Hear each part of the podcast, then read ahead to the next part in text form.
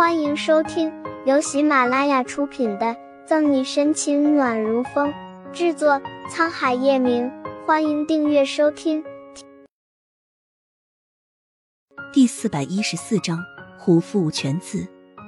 把西装外套脱下挂好，叶晨玉坐在沈西旁边。怎么样？今天有没有好点？好多了。沈西扯出一抹笑，点点头。我明天想去宋公馆一趟，看看阿义。在盛世庄园养病这么多天，沈西谁都没有联系，包括给杨局请假都是叶晨玉做的。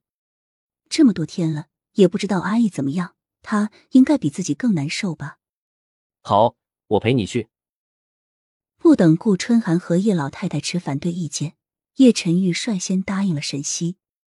叶晨玉都表示陪着沈西去，叶老太太和顾春寒也就吞下担心。沈西默然，没说答应，也没说不答应。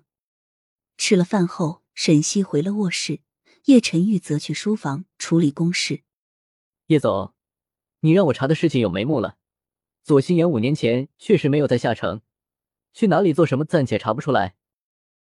乔宇在电话里说道：“继续调查，找个机会拿到左新阳的资料，验 DNA。”叶晨玉红眸好像覆盖着白霜，冷厉的可怕。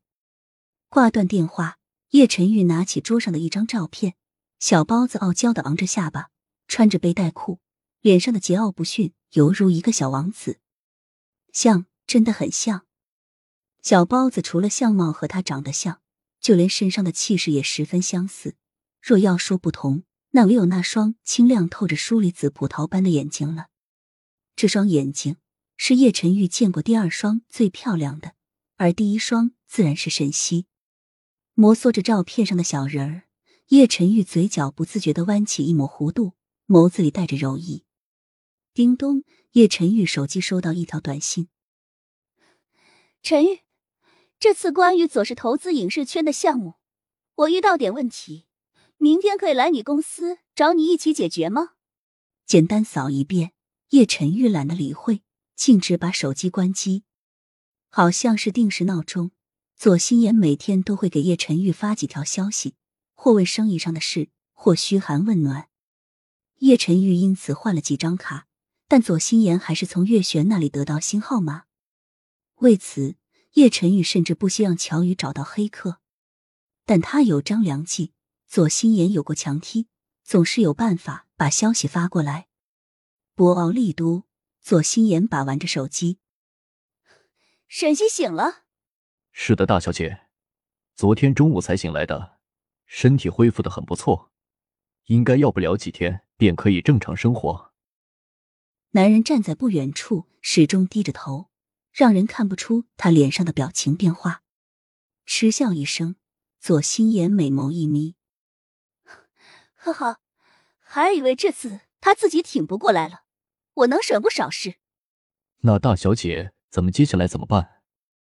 雪莉说，小少爷这几天正在调查叶总，甚至好几次把他们甩掉，独自一人去叶氏集团，暗中跟踪叶总。男人不动。心里却对小小年纪的左新阳略带佩服。虎父无犬子，作为叶总的儿子，左新阳真的很聪明。年龄虽小，但能力却不是同龄人所能比拟的。红唇勾起，左心眼闪过一丝狠意，欣赏着今天刚做的美甲。我的新阳长大了，就由着他去吧。反正陈玉是他的爸爸，他们父子见面很正常。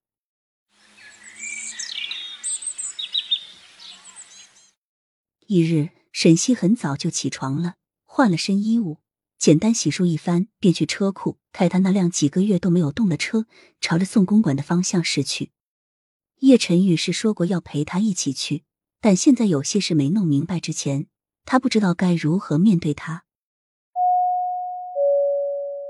宋公馆门外，沈西按着门铃，不过久久没有人来打开铁门，秀眉微蹙，沈西四处看了看。最后走到旁边的邮政信箱，扒开穴，从里面掏出一串钥匙。可能是很长时间没有人来，信箱里面留下了一层厚厚的灰，就连钥匙也没有幸免。擦去钥匙上面的灰，沈西心忍不住窒息。这把钥匙还是他和阿姨在读小学的时候，宋妈妈就放在这里的了，为的是担心他出去买菜不在家，他们没有钥匙开门。本集结束了，不要走开，精彩马上回来。